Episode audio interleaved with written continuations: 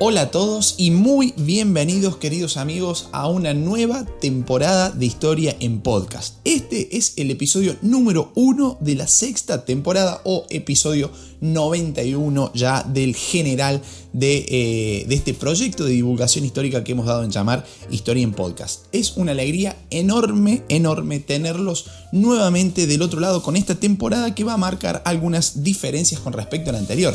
Primero, antes que nada, lo aclaro de manera muy simple y muy cortita, así vamos al tema de hoy que realmente es apasionante, no he adelantado nada en redes sobre qué se trata, así que eh, realmente, realmente eh, interesante. Esta temporada sexta no va a tener un hilo conductor como si eh, lo tuvo o lo tuvieron las, las, cinco temporadas anteriores, ¿sí? sino que va a ser una historia en podcast on demand, vamos a decir, una historia en podcast bajo demanda. Ustedes van a ir proponiendo los temas que quieren que vaya ah, desarrollando aquí en cada uno de, estos episodios. ¿sí? ¿Cómo? A través del link que encuentran en la descripción de este, de este episodio, ustedes ahí van a tener el acceso ¿sí? a un formulario, un formulario de Google, sencillito, bastante fácil de completar, y van a proponer el tema que quieren que desarrollemos. Mientras más temas propongan, más lejos va a estar el final de Historia en Podcast, porque esta sexta temporada ya va a ser la última, ¿sí? Eh, después de esto ya no va a venir más Historia en Podcast, pero a medida que tengamos temas para desarrollar,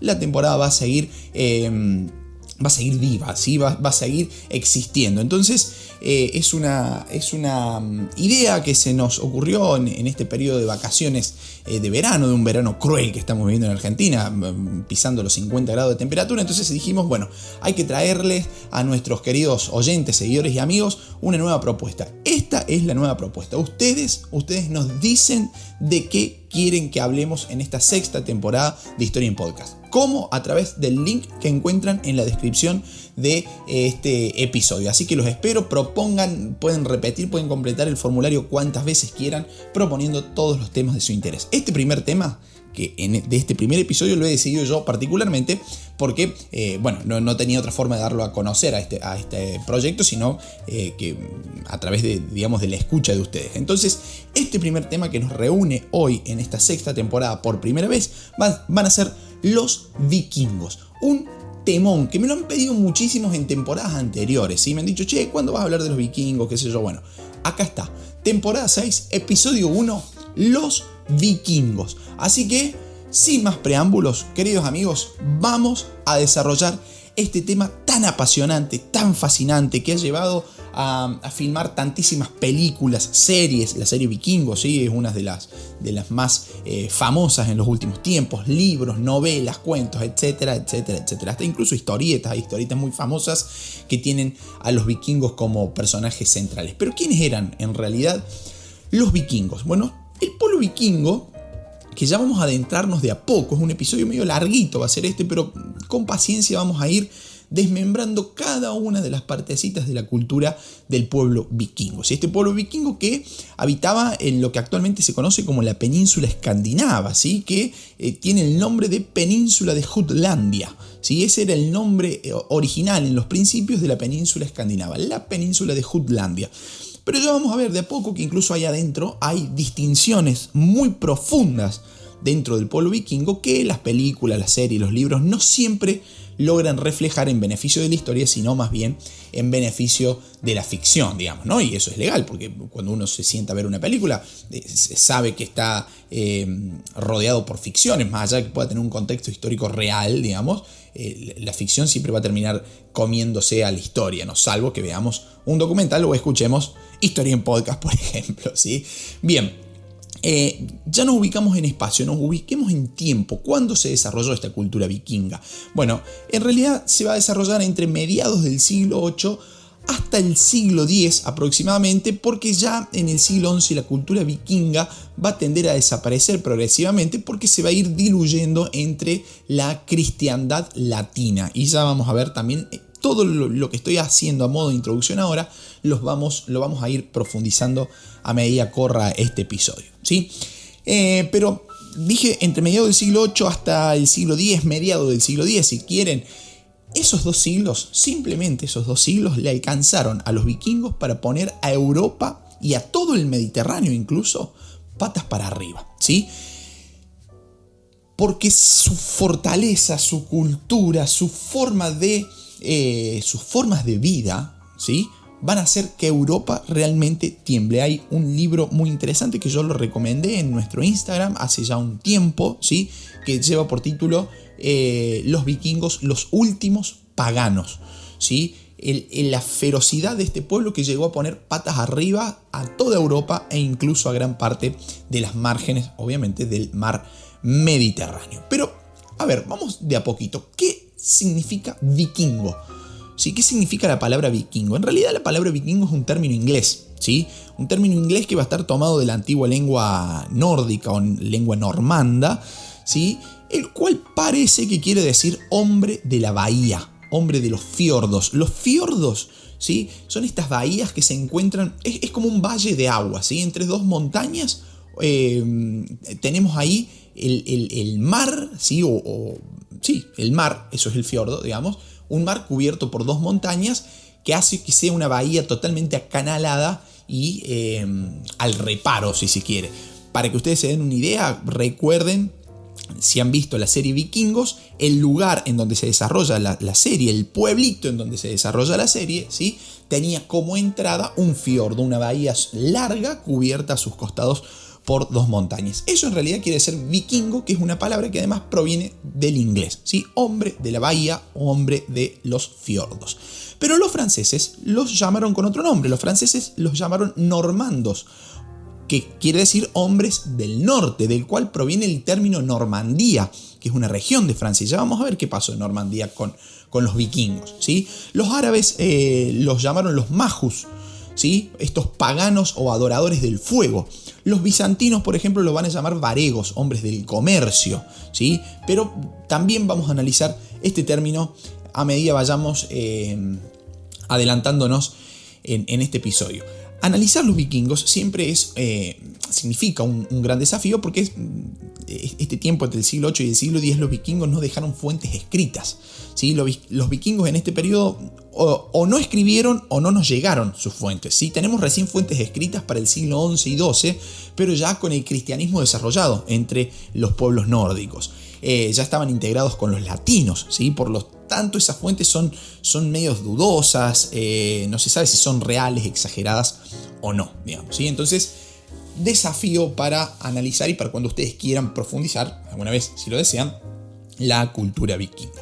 Va a haber un punto de inflexión a lo largo de la historia de los vikingos que va a ser la expansión vikinga. ¿sí? Eh, ¿Por qué los vikingos en algún momento de la historia tuvieron la necesidad de expandirse y con eso fue su carta de presentación al mundo occidental? Digamos? Desde ahí dijeron, eh, estos son los vikingos. Bueno, ¿por qué se expandieron los vikingos? Una de las mayores posibilidades es la que se aplica a casi todas las expansiones territoriales que se desarrollaron a lo largo de la historia, que fue el aumento demográfico, la superpoblación. Es decir, había mucha gente viviendo en un lugar muy chiquito y necesitaban más tierras. Imaginémonos la península escandinava, fría, alejada del resto de Europa, dijeron, che, bueno, no tenemos más lugar, ¿qué tenemos que hacer? Salgamos de acá, emigremos, ¿sí? La famosa, si los vikingos hubieran tenido un aeropuerto, hubieran dicho la salida es Ezeiza, digamos, ¿no? Una cosa así. Entonces salen a explorar el resto eh, del mundo occidental, ¿sí? En, esta península de Jutlandia, en lo que nosotros llamamos eh, Escandinavia, ¿sí? la agricultura va a mejorar, mejoraron las técnicas y eso trae siempre de la mano el aumento poblacional, ¿sí? creando al mismo tiempo un problema. Esa gente nueva, esa gente que comienza a nacer, eh, digamos, va a tener un problema para eh, acceder a la tierra. ¿sí? Entonces estaban desposeídos, no tenían dónde vivir. Debido a eso, tuvieron que salir a buscar nuevos territorios eh, para habitar. Y para colmo de males, sus primeros, sus primeros ataques fueron muy exitosos. para colmo de males de la sociedad occidental, digamos, ¿no? los primeros ataques que esos vikingos desposeídos van a hacer van a ser muy exitosos. Entonces eso le permitió envalentonarse, cargarse de valentía y seguir haciéndolo. ¿sí? Entonces, de esa forma se comienza a hablar de la famosa edad vikinga. ¿Qué fue la edad vikinga? Cuando uno habla de la edad vikinga, generalmente habla de un periodo totalmente anglosajón, es decir, basado, centrado en la historia de Inglaterra, porque esa edad vikinga toma como referencias eh, los años 793 y 1066. ¿sí? Ambos hechos están marcados por la sangre, por la dureza del combate vikingo. En una se van a alzar con la victoria, y fue su carta de presentación al mundo anglosajón, y en la otra se va a marcar el final del periodo de los nórdicos, ¿sí? Pero vamos a ir desde el principio. Entre el 7 y el 8 de junio del año 793, año de inicio de la Edad Vikinga, los monjes de eh, Lindisfarne, en Northumbria, en Inglaterra, fueron tomados por asalto por una flota de barcos vikingos. ¿sí? Los tradicionales drakars, estos barcos nórdicos que seguramente ustedes tienen en su mente gracias a, series y películas de, todo tipo, ¿no? Ese asalto al, al, al Lindisfarne, ¿sí? al monasterio de Lindisfarne en Northumbria en el año 793, fue la carta de presentación de los vikingos en un mundo que, como ya sabemos, aparentaba ser civilizado. En realidad, los vikingos a decir verdad, digamos, ¿no? No eran mucho más feroces que otros pueblos que guerreaban por el control de Europa en esos años tan oscuros que fue la Edad Media, sino que en realidad lo que los distinguía del resto eh, era que no tenían ningún tipo de escrúpulo en convertir eh, en, blancos de asalto a los miembros del clero, ¿sí? a los miembros del, sector religioso de la sociedad occidental. ¿sí? Y esto pocas veces eh, se ha incluido en, el análisis de los, vikingos y en su relación con Europa. Pensemos, mientras que las ciudades y las aldeas tenían muros defensivos, fuertes, eh, milicias, los monasterios cristianos o los monasterios católicos no contaban con ninguna defensa y al mismo tiempo tenían guardadas grandes fortunas en reliquias de oro, de plata, por ejemplo. Si eran lugares sagrados, por eso se encontraban sin custodia, sin protección. Nadie se animaba a tocarlos. Nadie, nadie, excepto los vikingos, que desde ahí comenzaron a ser vistos como bárbaros, es decir, como salvajes, sin piedad. Asaltaban lugares cristianos. Y eso los diferenciaba del resto de los pueblos bárbaros que vivían en Europa. ¿sí? Y en el año 1066 va a marcar el final eh, de, esta época, de esta edad vikinga, ¿sí?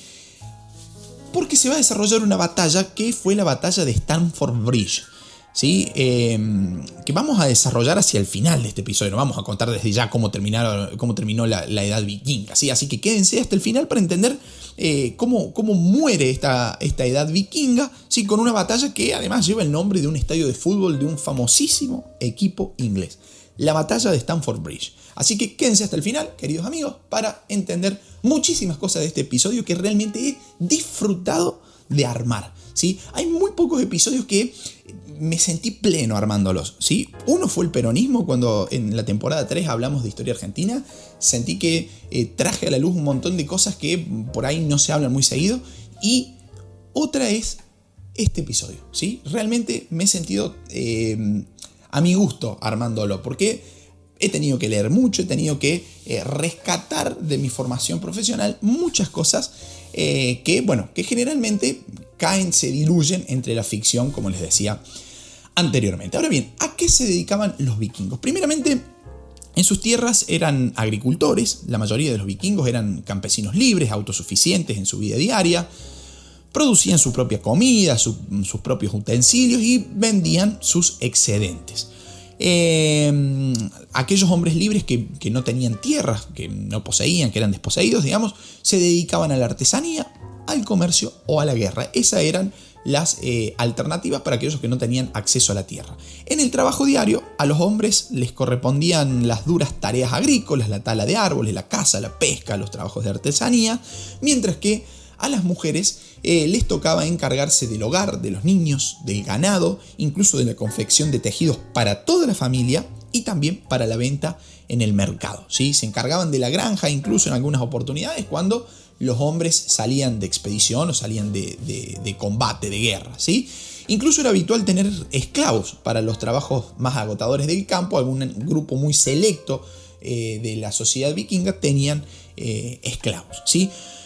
Pero fuera de sus tierras, y es esto lo que los hace conocidos, porque esto que acabo de escribir, la, vida mancomunada, si se quiere, de los vikingos es un aspecto poco conocido. Pero fuera de sus tierras viene el aspecto quizás eh, más notorio de, esta cultura o que ha llegado a nosotros con mayor fuerza eh, a través siempre de la ficción, mezcla con historia, porque fuera de su ámbito natural, los vikingos se dedicaban al saqueo, a la conquista y a la colonización y al comercio. Al saqueo porque ya hemos dicho que los vikingos son conocidos por sus violentas incursiones a monasterios, a poblaciones para apoderarse tanto de bienes como de personas que posteriormente vendían en los mercados. ¿sí? A los bienes lo vendían como objeto de lujo, imagínense las cruces de oro, de plata, con diamantes, con rubíes y qué sé yo, que podían encontrar dentro de los monasterios, eran vendidos en los mercados europeos como bienes de lujo, y a los hombres secuestrados los vendían como esclavos. Uno de los ejemplos más famosos eh, del saqueo vikingo es quizás el del asedio eh, vikingo a París durante los años 845 y posteriormente también en 885 y en el año 886, protagonizado por un personaje que seguramente lo nombro y se le viene eh, a, la imaginación ya a la cara, que fue Ragnar Lodbrok. Ragnar Lodbrok encabeza este saqueo, este, este asedio a París que solamente va a poder ser detenido mediante un acuerdo eh, del rey francés, del rey carolingio, en realidad, estamos hablando en ese momento del imperio carolingio, llamado Carlos el Simple, que eh, tuvo que realizar con los vikingos. Le ofreció al vikingo Rolón, otras fuentes lo nombran como Rolo, incluso en la famosa serie Vikingos lo nombra como Rolo, dice que es hermano de Ragnar Lodbrok, bueno, ahí hay un par de dudas. Em, Carlos el Simple, entonces rey de los carolingios, en Francia le ofrece a Rolón un condado un condado, una porción de tierra al norte de Francia a cambio de jurarle fidelidad y de convertirse al cristianismo. Es decir, vikingos, todo bien, mira, eh, no peleemos más, te doy una parte de tierra, ¿sí? en el norte de Francia, ya cerquita de donde viven ustedes, pero por favor, jurame fidelidad y convertite al cristianismo. ¿sí? Esa tierra se llamó Normandía, ¿sí? la tierra de los normandos, la gente del norte, como hemos eh, analizado el comienzo de este episodio. ¿sí? Ahí podía establecerse eh, la población vikinga, digamos, eh, simplemente jurando fidelidad y cambiando de religión. Las crónicas eh, de estos momentos, de este famoso saqueo a París, las crónicas van a hablar de Ragnar Lodbrok como un vikingo despiadado. Dice que agarraban, agarraba a los, nenes, los tiraba hacia arriba y los degollaba mm, con un hachazo en el aire. Imagínense el terror que eso va a generar en, un mundo cristiano occidental, digamos. Entonces, eh, Carlos el Simple dice, no, vikingos, con ustedes no quiero pelear, son sanguinarios, entonces le ofrezco esta tierra y de ahí terminan haciendo la famosa región de Normandía, tan famosa en la Segunda Guerra Mundial, digamos, ¿no? el desembarco aliado en, las playas de Normandía, ¿sí? Origen vikingo entonces de Normandía en, eh, en Francia. Dije que otro de los aspectos era, además del saqueo, la conquista y la colonización. Los vikingos también van a invadir territorios poblados y se van, eh, a, se van a instalar en esos territorios. Esto, esto, va a suceder en una parte de Inglaterra, de Escocia, de Irlanda, incluso en el norte de Francia, como hemos visto recién, en la región de Normandía, y también de la actual Rusia. Pero además se van a sentar en lugares que eran despoblados o mínimamente habitados. Ese va a ser el caso de Islandia, de Groenlandia, de las islas del norte del Atlántico, las islas Orcadas, las islas Shetland, Feroe y también en las costas de Terranova, ¿sí? en Canadá. O sea, los vikingos, ya vamos a ver, van a ser los primeros europeos en asentarse eh, y, de llegar, digamos, ¿no? de llegar, mm, sí, vamos a decir llegar, no vamos a, problematizar este término, de llegar a tierras americanas. Pero ya lo vamos a ver, no se apuren, ¿sí? Y por último, la tercera actividad que los vikingos realizaban fuera de sus tierras, fuera de la península de Jutlandia, eh, aparece el comercio. Quizás sea este el aspecto menos conocido, digamos, pero no el menos importante de la cultura vikinga, porque van a mantener una intensa actividad comercial que los va a llevar a recorrer, digamos, va a ser el causante de que los vikingos lleguen a recorrer miles de kilómetros desde sus lugares de origen, llegando a, a por ejemplo, del imperio bizantino y del califato islámico de Bagdad.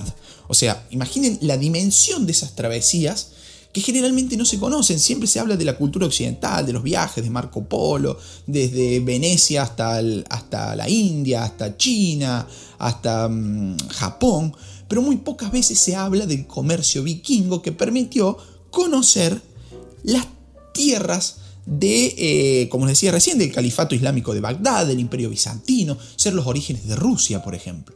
¿Sí? Entonces, un aspecto muy interesante para tener en cuenta y que siempre digo ustedes pueden profundizar mediante el medio que quieran sobre eh, estos, estos temas. Y Hay muy poco material realmente bueno eh, dando vuelta en la web sobre, sobre la cultura vikinga, pero bueno, algo, algo se encuentra, si no me contactan y les puedo pasar un par de, un par de datos. ¿sí? Eh, bueno, en base a esas actividades van a aparecer tres elementos centrales de la cultura vikinga, que va a ser la figura del guerrero, ¿sí? siempre en relación de los teniendo en cuenta la relación de los vikingos con el mundo exterior, digo, ¿no? Van a, aparecer tres figuras importantes. El guerrero, los barcos vikingos, ¿sí? Y el comercio que hemos eh, analizado anteriormente. El guerrero posiblemente va a ser la figura más difundida de la sociedad vikinga, ¿sí? El protagonista de los ataques a las costas europeas. Em, los hijos de las familias más destacadas se, se, van a entrenar desde muy jóvenes en el, uso de armas, ¿sí? los más fuertes y los, y los más hábiles se convertían en guerreros profesionales y pasaban a formar parte de la guardia personal del rey. Esa guardia personal del rey se llamaba Hird. El Hird era un, ejército permanente de guerreros profesionales que custodiaban al rey vikingo. Justamente su función era proteger al rey eh, y formar un ejército eh, tanto en las campañas de defensa eh, también como en las expediciones exteriores de saqueo. Esos guerreros iban a beneficiar de la generosidad del rey, del reparto del, botín, de un reparto preferente, digamos, van a tener preferencias a la hora de, repartir el botín y estaban muy bien considerados socialmente, ¿sí? También va a existir entre los vikingos la figura del mercenario, es decir, un, guerrero que, que, iba a servir fuera de su país y que cobraba por, por sus servicios ofrecidos. ¿sí? Por ejemplo, van a ser muy famosos los guerreros escandinavos que, sirvieron en Constantinopla, en la actual Estambul, en Turquía, como eh, guardaespaldas del, emperador bizantino. ¿sí? Se los conocía como la Guardia Varega y eran soldados de élite, muy rudos, muy bien equipados, muy duros. Con, se los describe como con hambre, eh, eh, perdón, con, con, sed de sangre. ¿sí? De esa forma están descritos los, los, los varegos, los vikingos en Constantinopla. Em, en cuanto a la guerra, eh, las, fuentes vikingas no van a aportar muchos datos sobre la organización de los ejércitos y sobre los métodos de combate, pero la arqueología va a ser la encargada de proporcionarnos la, la información más valiosa en este sentido porque se dice que la gran mayoría de las armas halladas en los enterramientos demuestra que la mayoría de los guerreros vikingos solían llevar un armamento bastante ligero, escudo, lanza, hacha y espada. Nada más que eso, si todo demuestra que la movilidad y la rapidez eran fundamentales en el ataque. También va a ser fundamental el, actor el factor sorpresa, perdón, ¿sí? Esa era, era, era parte de su táctica. En los primeros tiempos, eh, con, sus naves saqueaban velozmente, improvisadamente las, zonas costeras, capturando objetos, eh, esclavos, huyendo rápidamente. Es un ataque así relámpago, digamos, ¿sí? Pero más tarde van a empezar a adentrarse con grupos más numerosos y bien organizados en los territorios interiores a través de los ríos. ¿sí? En ese momento van a ser, eh, digamos, se va a dar origen a la conquista de territorios con ejércitos bien preparados con el objetivo de resistir a una fuerte oposición. Y en ese marco aparece la figura del barco, ¿sí? este segundo elemento que les dije anteriormente. El barco va a formar el eje central sobre el cual se, va a sentar la cultura vikinga, sobre todo la cultura expansiva vikinga. Ya sabemos que todas sus tierras, la tierra original, la, la península de Jutlandia, estaba orientada al mar. Por lo tanto, el barco era indispensable para relacionarse. Pero nuevamente, a diferencia de lo que se nos propone en, las series televisivas, etcétera, etcétera, no existía un solo barco, sino que ya había una gran variedad de naves entre la cultura vikinga, desde navíos de guerra y de mercancías hasta embarcaciones más pequeñas para la pesca o para el transporte diario, porque generalmente lo que tenemos mayormente en mente, digamos, ¿sí? lo que tenemos en la cabeza, en la imaginación, es el drácar. El drácar era un barco veloz, largo, estrechito, ¿sí? Eh, angosto, digamos, en el que solo había espacio para las necesidades mínimas. Eh, los drácar de mayor tamaño eran para los jefes vikingos, para los nobles vikingos, y solían tener generalmente eh, unos 30 bancos para un total de 60 remeros. Con estos drácars, los vikingos hicieron sus expediciones de saqueo y de conquista. Son los más famosos. Seguramente a ustedes se le viene a la mente el, el, drácar vikingo por, las series televisivas. ¿sí? Voy a estar subiendo un posteo sobre el drácar y el otro barco vikingo que es el Gnar. K-N-A-R-R, Gnar. El Gnar era un tipo de barco más bien redondo y ancho, diseñado para contener eh, mayor carga, mayor peso y consecuentemente eh, iba a ser obviamente más lento. Son los barcos que se emplearon en, los viajes largos para colonizar Islandia, Groenlandia y América del Norte. ¿Sí? Esto simplemente un resumen, he elegido los dos tipos más famosos de barco vikingo. Hay muchos más, como les decía anteriormente, y ustedes pueden googlearlo simplemente para salvar algunas dudas que por ahí eh, la ficción nos, nos, tergiversa la historia. ¿sí? Y por último, el tercer elemento, el comercio, ahora sí un poquito más en profundidad, eh, porque la época vikinga va a, tener, va a ser un periodo de comercio floreciente. ¿sí? Gracias al comercio van a nacer las primeras ciudades de Escandinavia. Los, los, primitivos mercados, donde se concentraban los artesanos, las mercancías de distintos lugares, qué sé yo, eh, se van a ir transformando en verdaderas ciudades. Ciudades rodeadas por fosos, por murallas, con espacios reservados para los comerciantes, para los artesanos, etcétera, etcétera. También eh, con finalidad comercial, por eso digo que el comercio va a ser tan importante y es tan poco conocido entre la cultura vikinga, eh, va a tener como finalidad eh, comercial, digo, la fundación de ciertas ciudades en regiones muy alejadas del punto de partida de los vikingos. Ciudades como York en Inglaterra o incluso la ciudad de Dublín en Irlanda. ¿sí? En ese marco comercial va a aparecer la figura del mercader, una figura clave en la sociedad vikinga, eh, porque eran los que recorrían largas distancias en sus barcos mercantes, en los ya nombrados nargs, eh, para vender sus propios artículos y para comprar artículos exóticos, mientras que el Drakkar, el barco, el Drakkar, quedaba eh, relegado a la tarea ofensiva. ¿sí? En los primeros tiempos, para comerciar, estos vikingos no tenían moneda propia, las mercancías se obtenían mediante el trueque, mediante el intercambio de productos, eh, o se van a usar mm, eh, joyas eh, o, trozos de plata, fragmentos de, reliquias como forma de pago. Por eso los comerciantes vikingos siempre viajaban con una balancita que una balanza, digamos, ¿sí? que usaban para pesar la plata, que era el patrón de cambio. También en algunos casos van a usar monedas, pero no eran monedas vikingas, sino que eran monedas árabes, eh, de las que se han encontrado una enorme cantidad repartida en hallazgos por toda Escandinavia y que son una prueba de, los contactos comerciales directos que tenían los vikingos con el mundo islámico, con el mundo árabe.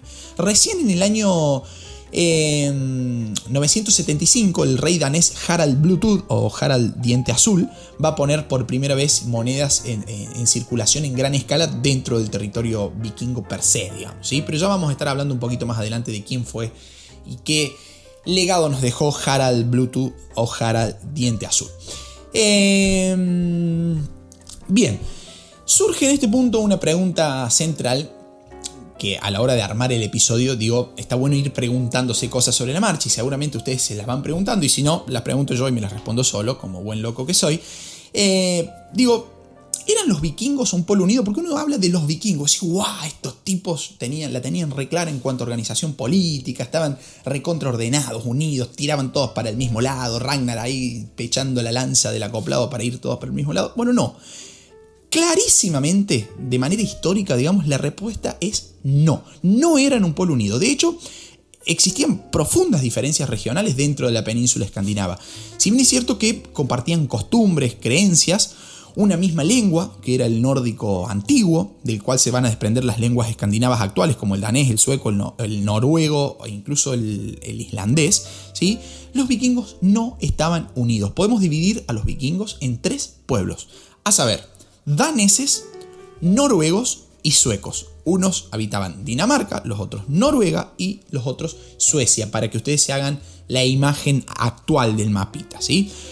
Los daneses, porque estos pueblos no compartían ciertos rasgos culturales. Los daneses, por ejemplo, eran los encargados de realizar expediciones de saqueo por las costas de Europa, de la Europa Atlántica, digamos, eh, y por la zona mediterránea. Van a obtener fuertes sumas de dinero, el famoso Danengel, eh, a cambio de no saquear, es decir, eh, una especie de soborno. No te saqueo, un acuerdo, digamos. No, no te saqueo, pero a cambio eh, dame dinero, ¿sí? Son los encargados de conquistar la costa este de Inglaterra, de, fundar un reino vikingo, el famoso Danelau, ¿sí? Van a conquistar y fundar también el norte de Francia el ducado de Normandía, estos son los daneses, ¿sí? que les hablaba anteriormente.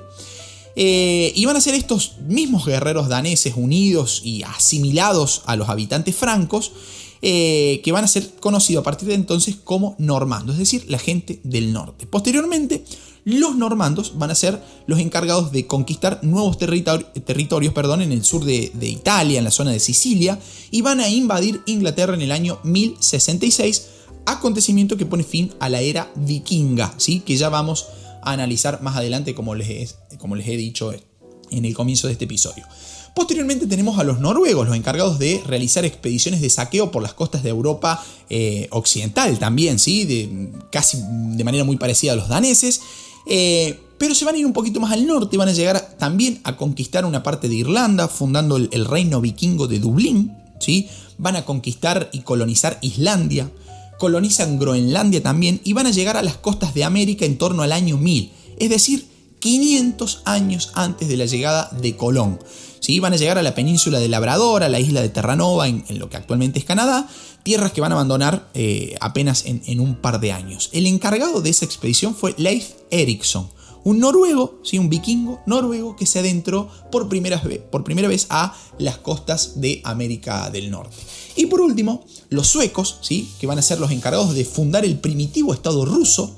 Según las fuentes, los eslavos invitan a los suecos a que se instalaran en sus tierras para mantener la paz y el orden.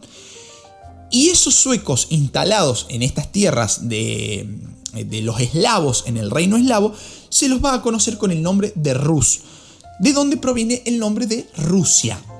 ¿Sí? La fusión cultural de vikingos y eslavos va a ser total, digamos, se van a fusionar completamente y van a crear un reino con la capital en Kiev.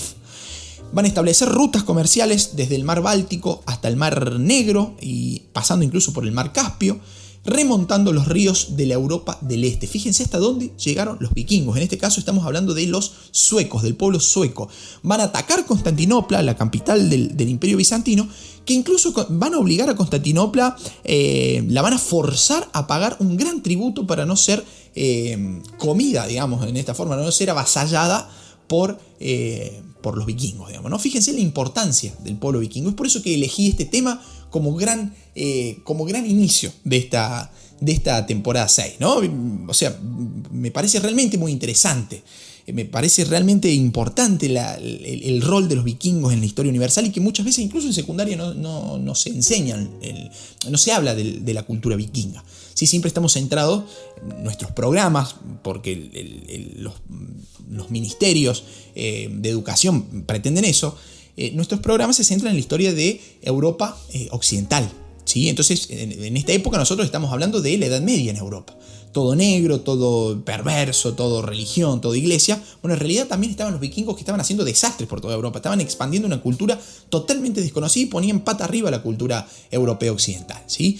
Eh, y además lo llamativo de esto es que generalmente se presentan a los vikingos como un pueblo unido, de, iguales características, sangrientos, bárbaros, y la realidad histórica nos dice otra cosa, ¿sí? Es mucho más compleja. Incluso el pueblo vikingo no era el pueblo vikingo, sino que hablamos de los pueblos vikingos, suecos, noruegos y daneses, ¿sí? Ahora bien, eh, los vikingos daneses, que estaban también desparramados y eran bastante complejos y estaban divididos, alguna vez se van a unir, se va a dar la unión de los vikingos daneses. Y de ahí va a surgir el origen de una tecnología inalámbrica actual que es el Bluetooth. Seguramente ustedes van a pensar, este tipo está medio loco, digamos, ¿cómo, cómo va a vincular a los vikingos con el Bluetooth? Una, una tecnología inalámbrica del siglo XXI. Bueno, en realidad tienen razón, ¿sí? Estoy medio loco, pero eso no quita que esta vinculación que estoy haciendo sea históricamente correcta. Resulta que la figura del rey como gobernante de un reino unificado no aparece a lo largo de toda la época vikinga. Eh, durante gran parte de su historia, incluso Escandinavia fue una región fragmentada en pequeños territorios gobernados por jefes locales. Progresivamente, los pequeños reinos fueron absorbidos por un poder más centralizado, formando reinos más amplios, que son los, antecedentes de las actuales Dinamarca, Suecia y Noruega. En el caso de los vikingos daneses, uno de sus reyes más, más, importantes fue Harald Bluetooth, Harald Diente Azul, que vivió en el siglo X aproximadamente. A él se le debe la primera unificación del país, constituyendo un reino eh, que incluía la actual Dinamarca y los territorios vecinos del norte de Alemania, incluso, ¿sí? del sur de Suecia y de una partecita de Noruega. Para consolidar esa unificación, Harald Bluetooth va a acompañar su propia va, perdón, va a acuñar su propia moneda, es decir, va a fabricar su propia moneda, como les dije anteriormente, va a llevar a cabo una serie de, construcciones defensivas para protegerlo, va a construir fortalezas eh, circulares, entre ellas una de las más conocidas, la fortaleza de Trelleborg en Dinamarca, va a fortificar las ciudades eh, danesas de Hedeby, de Rib, de Arus y va a construir una gran muralla defensiva de casi 30 kilómetros de, longitud en la frontera sur, que actualmente es Alemania, para evitar de esta forma el ataque de, los francos. ¿sí? Em, Harald Bluetooth va a ser conocido sobre todo porque fue el primer rey danés que se convirtió al cristianismo y cristianizó su propio reino. Aunque en realidad, a decir verdad, la mayoría de los súbditos, de los súbditos, perdón, no van a abandonar sus anteriores creencias, ¿sí? Va, a ser una especie de sincretismo ahí, digamos, de, unión entre las dos religiones. Oficialmente estaba el cristianismo, pero eh, privadamente puede que hayan coexistido, digamos, los, antiguos rituales eh, vikingos. Este acontecimiento tan importante, que va a ser la conversión de, Harald Bluetooth y del reino danés al cristianismo, va a quedar inscrito en la piedra de, de Jelling, ¿sí? Eh, de la que vamos a hablar también un poquito más adelante. Pero vuelvo sobre los pasos. ¿Qué tiene que ver esto con la conectividad Bluetooth? Bueno, Hace un tiempo hicimos una publicación sobre este tema en nuestro Instagram, ¿sí? búsquenla porque está bastante más desarrollada en profundidad, simplemente lo voy a nombrar por arriba acá. Resulta que el sobrenombre del rey Harald que era Bluetooth, diente azul, fue utilizado eh, por la compañía sueca Ericsson para designar una nueva tecnología que permitió transmitir datos entre diferentes dispositivos y que actualmente conocemos con el nombre de Bluetooth.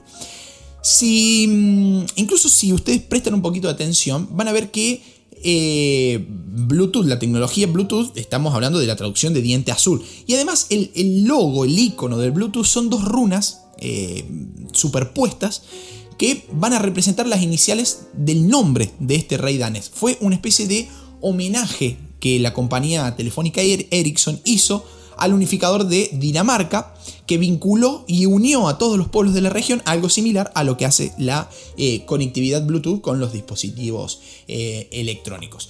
Y ya que hablamos del rey Harald Bluetooth, vamos a hablar también un poquito sobre la figura del rey y eh, del poder en la cultura vikinga, ¿sí?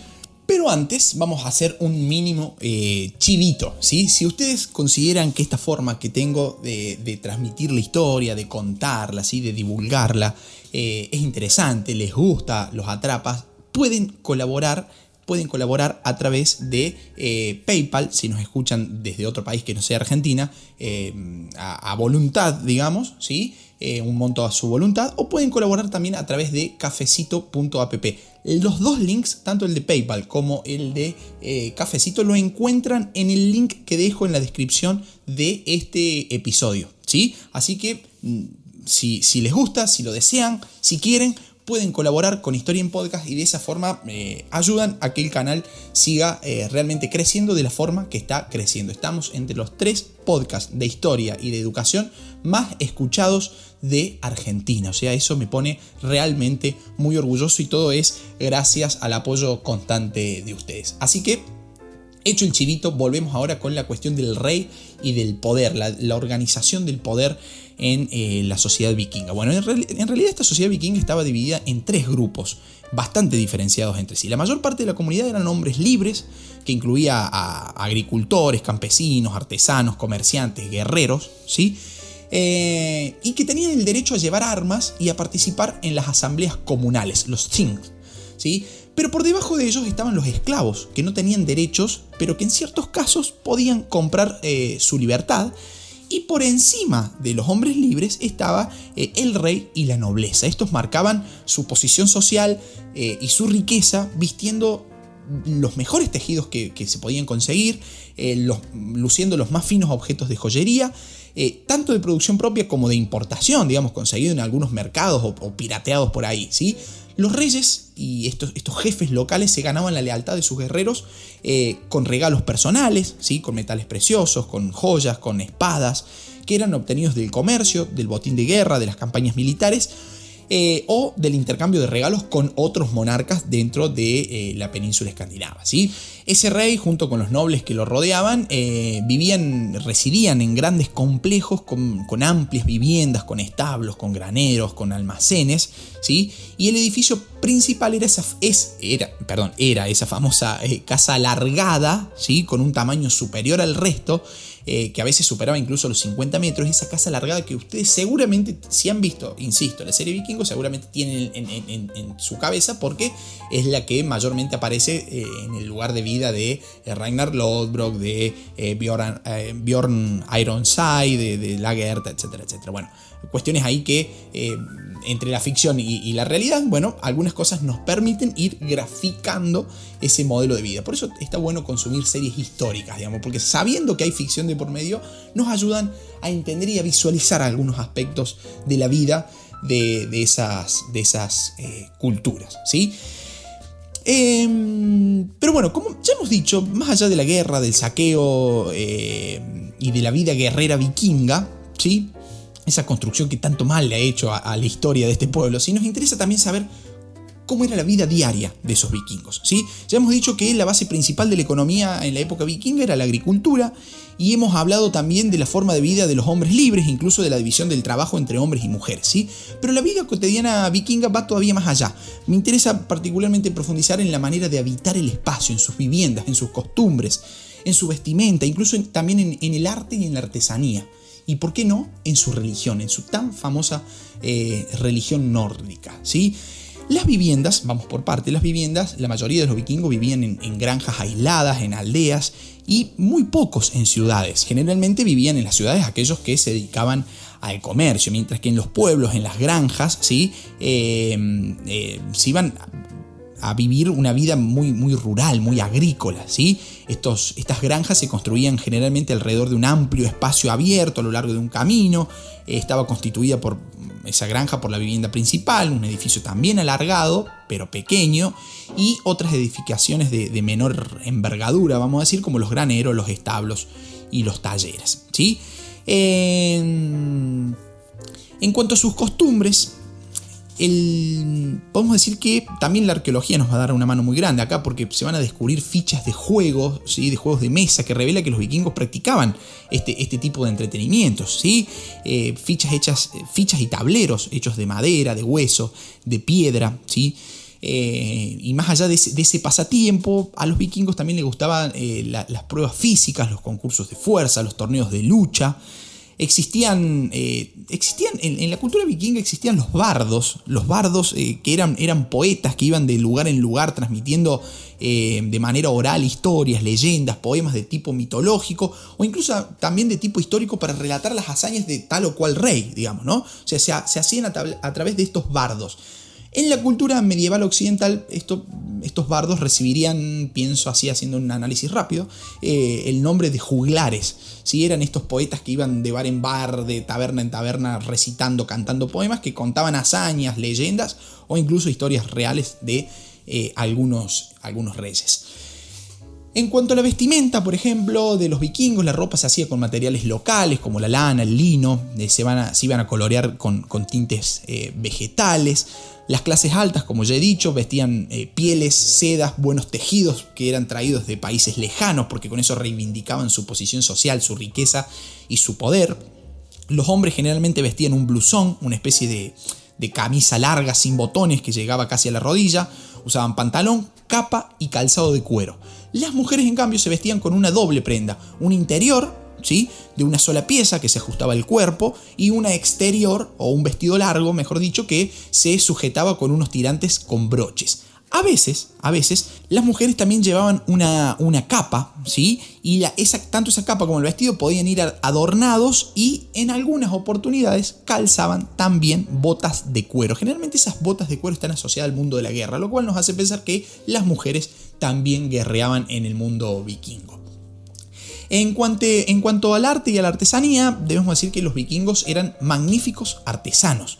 ¿sí? Esto está demostrado por la gran cantidad de hallazgos arqueológicos que, comprenden, a ver, eh, trabajos de madera muy elaborados, como, como las tallas que, están en la, proa de los barcos, ¿sí? en la punta de los barcos, en los extremos, los, los, bordados, los broches de metales preciosos, los peines de hueso, que estaban muy bien decorados, ricamente decorados, debemos decir.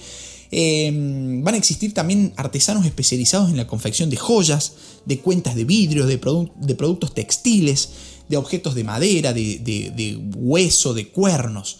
¿sí?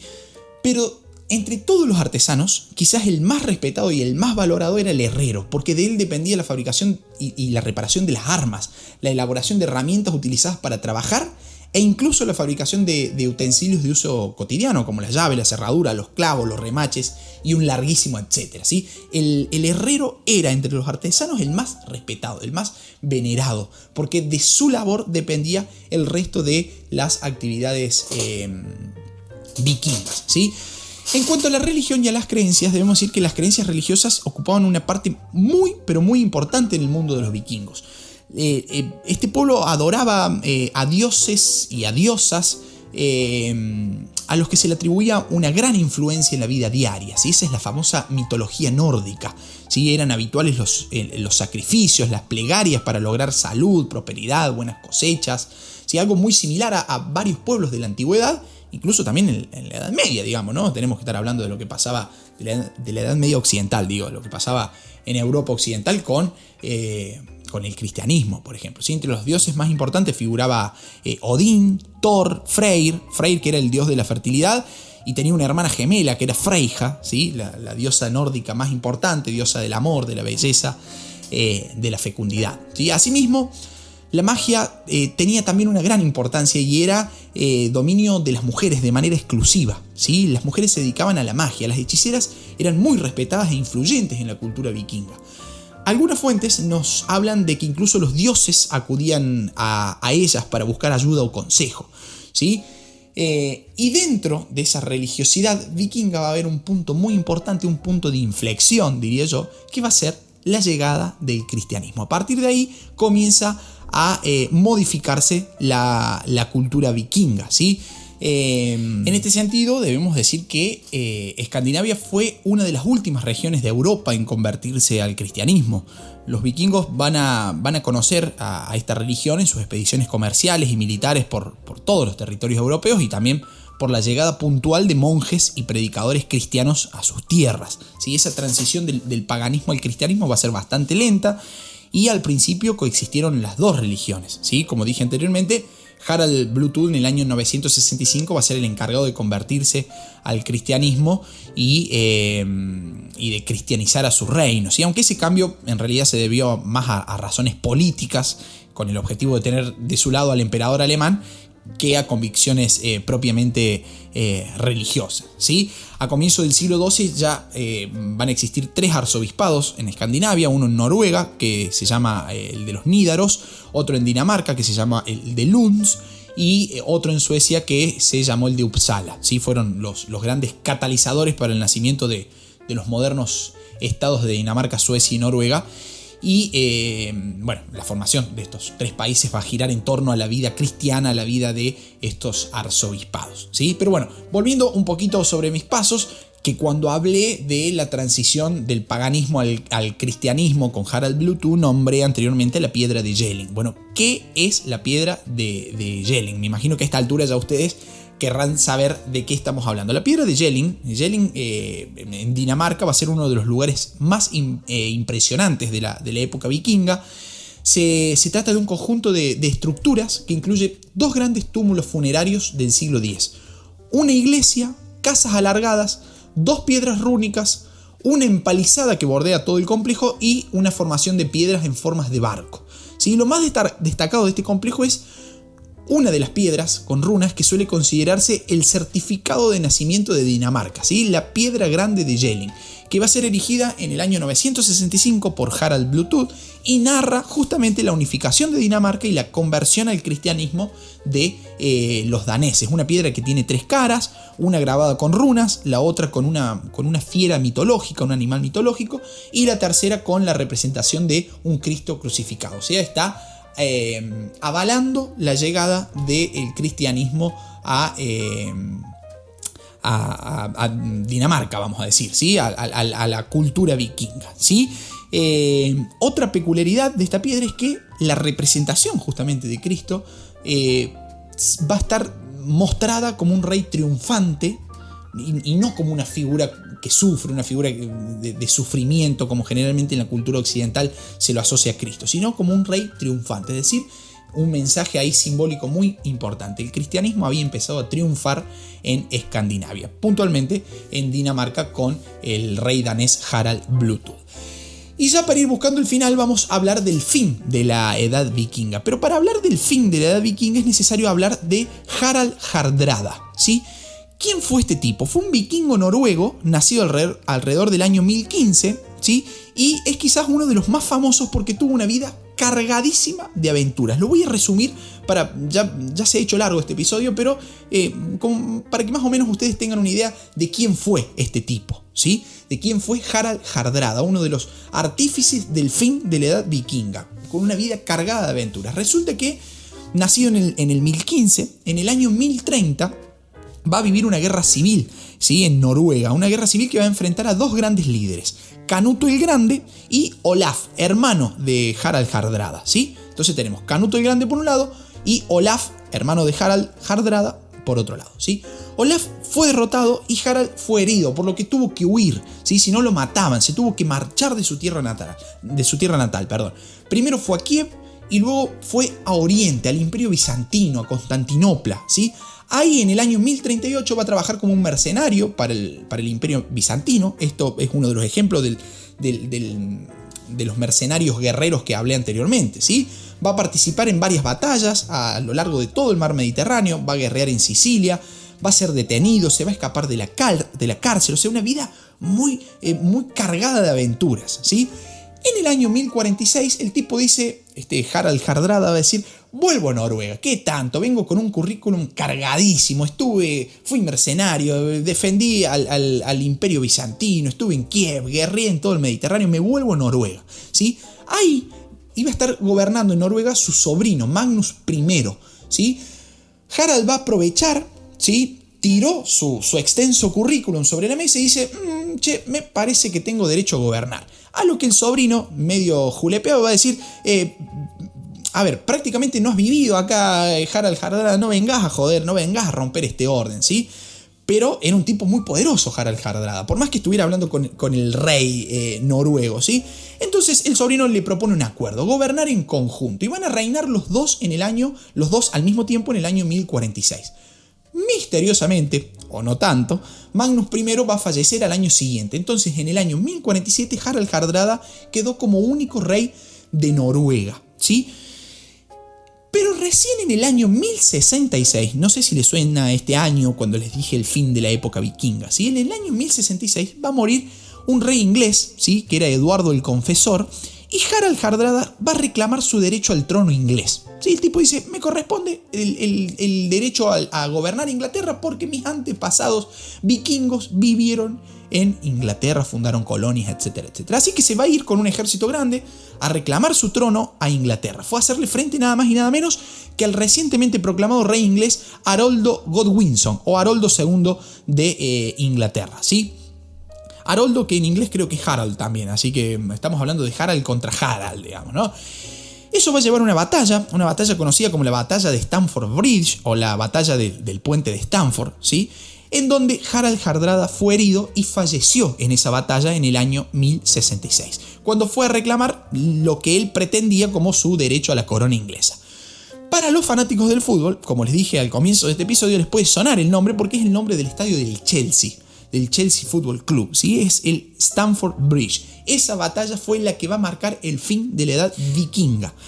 ¿Y saben quién se va a terminar quedando con la corona de Inglaterra? ¿Sí? Después de esta guerra, va a ser Guillermo II, duque de Normandía. ¿Les suena Normandía? ¿Se acuerdan el origen de Normandía? Bueno, es decir, un francés que venía de tierras normandas, de tierras vikingas.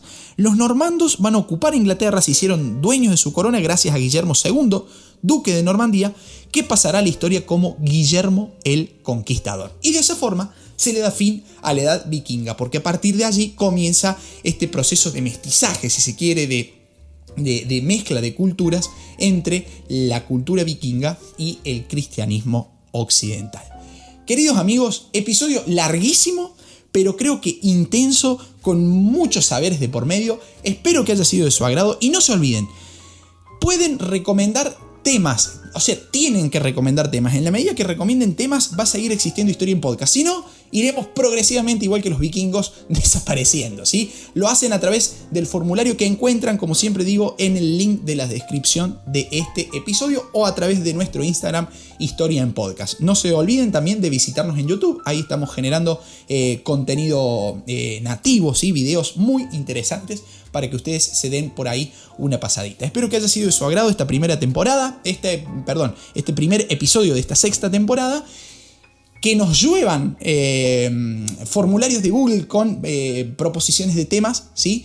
Y eh, espero que me hagan llegar también sus comentarios sobre este inicio así como muy extenso que fue referido a la cultura vikinga, a los vikingos. Espero que hayan aprendido y si les gustó este episodio pueden colaborar a través de Cafecito o a través de PayPal. Queridos amigos, hasta un próximo encuentro. Chao, muchas gracias.